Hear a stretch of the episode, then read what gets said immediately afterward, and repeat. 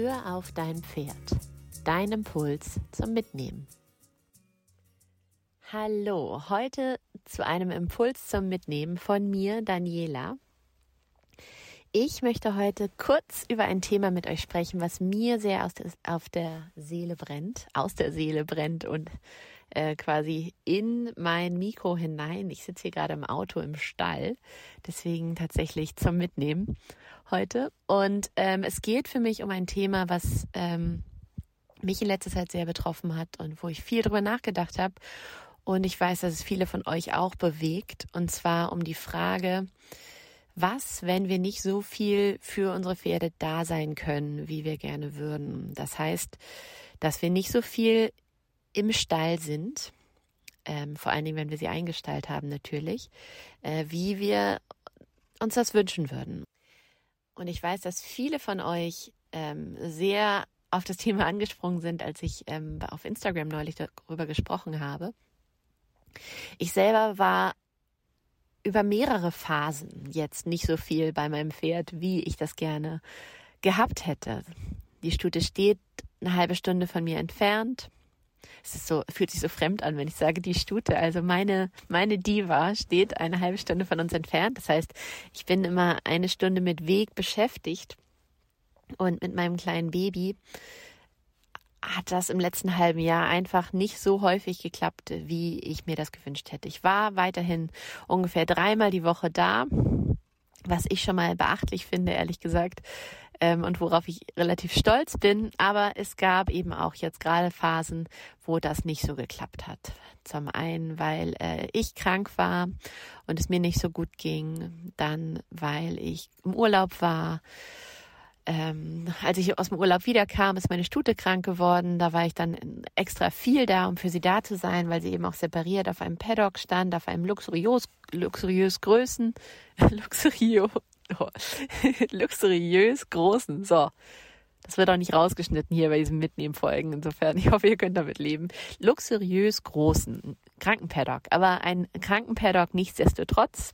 Ähm, auf so einem stand sie und ähm, eben separiert von ihrer Herde. Und ich habe versucht, möglichst jeden Tag da zu sein. Das ging eine Weile, aber es ging eben auch nicht ewig lange, weil die heimischen Pflichten und ähm, das, was ich sonst noch so in meinem Leben mache und meine Selbstständigkeit und ähm, meine eigene Gesundheit dann eben entsprechend außer Balance geraten sind und eben wieder mehr Aufmerksamkeit gebraucht haben.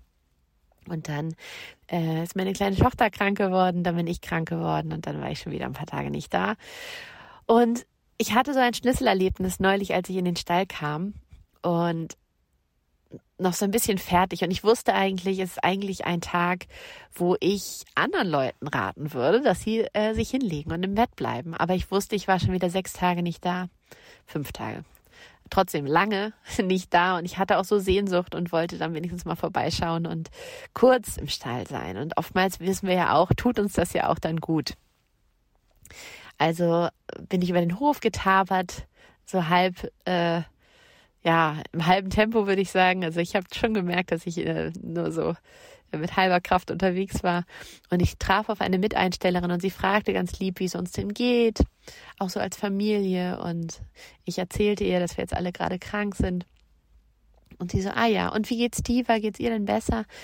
Ich so, ja, ich denke, ich hoffe, äh, ich war jetzt schon wieder ewig nicht da und ich fiel schon wieder so in meine Dramatik, die ich in meinem Kopf habe, dass ich so lange nicht da war und dass ich jetzt unbedingt uh, gucken muss, wie es meinem Pferd geht. Und sie meinte einfach ganz nüchtern, naja, aber du hast ja nichts gehört, also wird es ja gut gehen. Und ich weiß natürlich, dass das nur die halbe Wahrheit ist weil ähm, ich habe zum Glück eine sehr aufmerksame Hofbesitzerin. Ich habe auch sehr aufmerksame Miteinsteller, die mir Bescheid sagen, wenn jetzt was Großes mit ihr sein sollte, wenn sie irgendwo blutet oder wenn sie lahmt ähm, oder wenn sie teilnahmslos in der Ecke stehen würde, aber dass sie natürlich nicht diesen genau den Detailblick haben, den, den ich auf sie habe. Und das ist ja auch das, was wir uns äh, selber dann oft und gerne einreden, dass, dass ja auch sowieso auch niemand so sehen könnte wie wir selber, richtig? naja, jedenfalls ähm, merkte ich aber, wie mein ganzes System in dem Moment so aufatmete, als sie das sagte. weil ähm, es mir diese, diese Antwort auf die Frage so einfach machte, wie ich sie mir selber niemals ähm, zugestehen würde. Und das hat mich so ein bisschen zum Nachdenken gebracht. Und ich glaube tatsächlich, dass es immer wieder darauf hinausläuft, dass es so wichtig ist, dass wir ein Umfeld schaffen für unsere Pferde, in dem sie ja ohnehin so viel mehr Zeit verbringen als mit uns, in dem sich die Pferde wohlfühlen und in dem sie in maximal möglichem Maß ihren natürlichen Bedürfnissen nachkommen können. Was das heißt im Einzelfall, das variiert. Ich weiß es wohl. Es ist, ich glaube, tatsächlich nicht möglich, den perfekten Stall zu finden, aber es gibt Kompromisse, die man eingehen kann. Und wenn man lange genug guckt und ähm, geduldig ist und seine Parameter gut kennt und auch bereit ist, an der einen oder anderen Stelle ein paar Abstriche zu machen, dann findet man meistens, denke ich, einen Stall, der ähm, zumindest einen guten Kompromiss darstellt.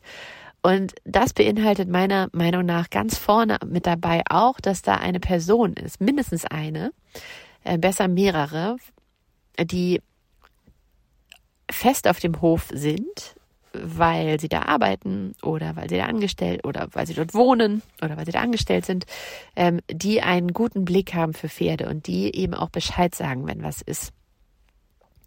Und ähm, das ist bei mir zum Glück tatsächlich gegeben, so dass ich mir sicher sein kann, dass ich eben angerufen werde, wenn etwas passiert.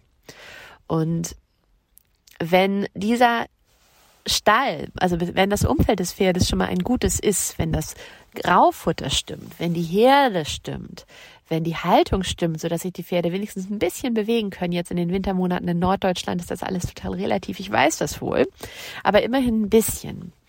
Dann dürfen wir meiner Meinung nach tatsächlich hin und wieder mal loslassen beziehungsweise tut uns das, glaube ich, allen gut. Und es ist unseren Pferden einfach sehr daran gelegen, dass es uns selber gut geht. Auch das kriege ich sowohl von meinem eigenen Pferd als auch in äh, Pferdegesprächen immer wieder gespiegelt. Und ich glaube, selbst wenn man nichts mit Tierkommunikation am Hut hat, ist das, glaube ich, so eine Information, wenn man da einigermaßen empfänglich für ist, dann kriegt man das von den Pferden eigentlich auch ganz gut so äh, wiedergegeben, dass sie sich wünschen, dass es natürlich, also, dass sie sich genauso wünschen, dass es uns gut geht, wie wir uns wünschen, dass es ihnen gut geht. Ich weiß nicht, ob du den Gedanken vielleicht schon mal zugelassen hast. Ich finde, das ist ein ziemlich revolutionärer und wir würden auch nicht wollen, dass sie sich zu uns schleppen, wenn es ihnen doch gar nicht gut geht. Sondern wir würden wollen, dass sie das tun, was sie brauchen, damit es ihnen wieder gut geht. Nun ist es umgekehrt eben so, dass wir in der Lage sind, das zu tun. Sie selber sind das nur in begrenztem Maße, weil sie eben in unseren ähm, künstlich geschaffenen Bedingungen leben. Aber dadurch, dass wir in der Lage sind, für uns selber zu sorgen und alle Möglichkeiten haben, das, äh, dafür zu sorgen, dass es uns gut geht, dürfen wir in allererster Linie diese ergreifen, glaube ich, bevor wir uns den Kopf darüber zerbrechen, ob unser Pferd vielleicht enttäuscht ist, weil wir nicht kommen. Unsere Pferde kommen in den allermeisten Fällen sehr gut ohne uns aus, wenn die Haltungsbedingungen stimmen. Natürlich freuen sie sich, uns zu sehen im Idealfall. Und ja, wir, wir träumen von dieser schönen Zeit, die wir dann zusammen haben. Und das ist auch schön. Und im Idealfall, nicht immer allerdings, ist es für beide schön. Aber die Pferde die sind sich in ihrer Herde über weite Strecken genug. Die brauchen uns. Die brauchen uns tatsächlich nicht so sehr, wie wir denken. Oder wie wir vielleicht auch wollen, wie wir uns das wünschen würden, auch so ein bisschen. Ähm, insofern dürfen wir da loslassen, wenn die Haltungsbedingungen stimmen. Und ohnehin tut es uns, glaube ich, nicht schlecht, so ein bisschen loszulassen von der Vorstellung, dass wir für 100 Prozent des Wohlergehens eines anderen Individuums oder eines anderen Organismus zuständig sein können. Das können wir nicht. Egal, ob das unser Pferd ist, egal, ob das unser Partner ist, unsere Freundin, unsere Mutter, unser Vater ähm, oder eben unsere Tiere.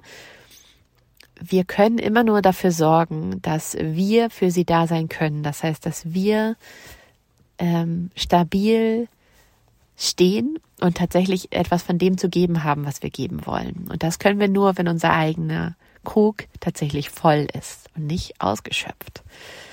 Und für unsere Tiere können wir natürlich auch die Bedingungen schaffen, die wir schaffen können aufgrund des Wissens, das wir haben. Aber auch dann gibt es einen Punkt, wo wir nicht mehr tun können als das. Sprich, wir können uns Mühe geben, wir können für sie da sein, wir können uns, ähm, ja, wir können uns Gedanken machen, aber irgendwo hat das, hat das auch dann ein, einen natürlichen Endpunkt und den dürfen wir erkennen. Und dann dürfen wir auch loslassen und einfach versuchen, dass es uns eben nicht runterreißt weil ich kenne ich kenne einfach so viele Pferdebesitzer, die so sehr mitleiden mit ihren Tieren und ich verstehe das so so gut, weil das oft Krankengeschichten geht äh, geht sind, die über Jahre gehen und wirklich dramatisch sind, aber ähm, durch das eigene Leiden wird die Leidensgeschichte des Tieres nicht besser. Im Gegenteil. Die meisten Tiere genießen es nicht, zum Opfer gemacht zu werden, beziehungsweise zum Patienten. Und sobald wir diese Patientenrolle so übergroß machen und sie quasi alles definiert, was wir mit dem Pferd machen und die gesamte gemeinsame Zeit definiert, ähm, bin ich ziemlich überzeugt davon, dass es das Pferd kranker macht als gesund. Ja, das ist vielleicht ähm, ein Gedanke, der ähm, den einen oder anderen vielleicht ein bisschen ähm, triggern kann. Aber ja, wir mögen es ja auch nicht, auf Dauer Patienten zu sein. Wir möchten ja auch gerne irgendwie in unserer Größe, in unserer Stärke wahrgenommen werden und ähm, freuen uns natürlich, wenn jemand uns hilft, diese zu erreichen. Aber wenn wir immer nur Mitleid bekommen für unsere Schwachpunkte, dann hält uns das kleiner, als, äh, als nötig. Dann bringt uns das eben nicht zurück in unsere Kraft, sondern drückt uns nach unten. Und deswegen, wenn du so eine entsprechend längere Leidensgeschichte mit deinem Tier hast, dann nimm diesen Punkt doch mal mit, falls du dich sowieso schon damit auseinandergesetzt hast. Und schau mal, ähm, ob du deinem Tier vielleicht, deinem Tier, ich sage bewusst Tier, weil es kann ein Pferd sein, es kann aber natürlich auch ein anderes Tier sein, ähm, helfen kannst, in seine Größe zu kommen, indem ihr starke Momente zusammen habt. Und dieses, die Krankenpflege vielleicht ein bisschen weniger im Fokus stehen darf eine Weile. Ohne dass du sie vernachlässigen musst, natürlich. Ja. Das ähm, als Gedanken dazu. Also erstmal, wir dürfen loslassen, wenn es uns selbst nicht gut geht. Vor allen Dingen, wenn unsere Pferde ähm, in einer gesicherten Versorgungssituation sind. Und ansonsten dürfen wir uns Hilfe holen von fähigen Händen, die dafür, ja, die uns unterstützen können, bis es uns wieder richtig gut geht. Und wir dürfen uns die Last von den Schultern nehmen, für 100 Prozent des Wohlergehens eines anderen Individuums da sein zu können, beziehungsweise verantwortlich sein zu können, weil das können wir nicht.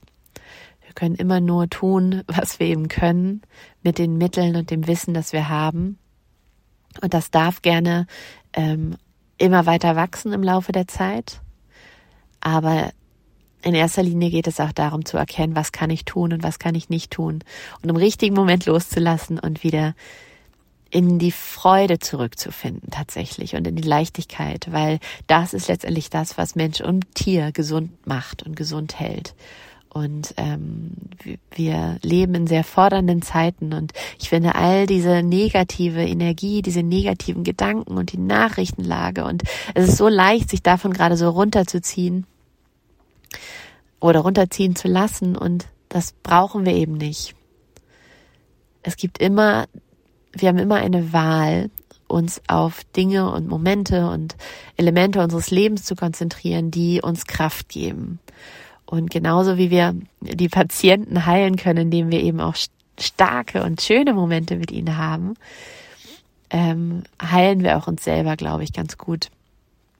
wenn wir gut darin werden, uns immer wieder auf das Positive zu besinnen, ohne jetzt irgendwie toxisch positiv durch die Gegend zu rennen, aber um einfach festzustellen, dass es das auch weiterhin gibt, dass es immer zwei Seiten gibt und dass, ähm, dass es dass dort, wo es Schatten gibt, auch nur deshalb Schatten gibt, weil es Licht gibt und umgekehrt.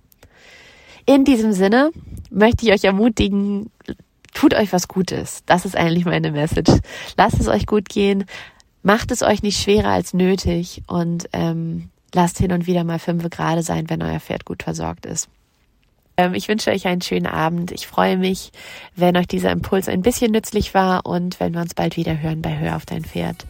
In einer langen Episode dann auch wieder mit Mareike. Lasst es euch ganz, ganz gut gehen. Wirklich, wirklich. Das ist, äh, wie gesagt, die Message dieser Folge. Ähm, bis ganz bald.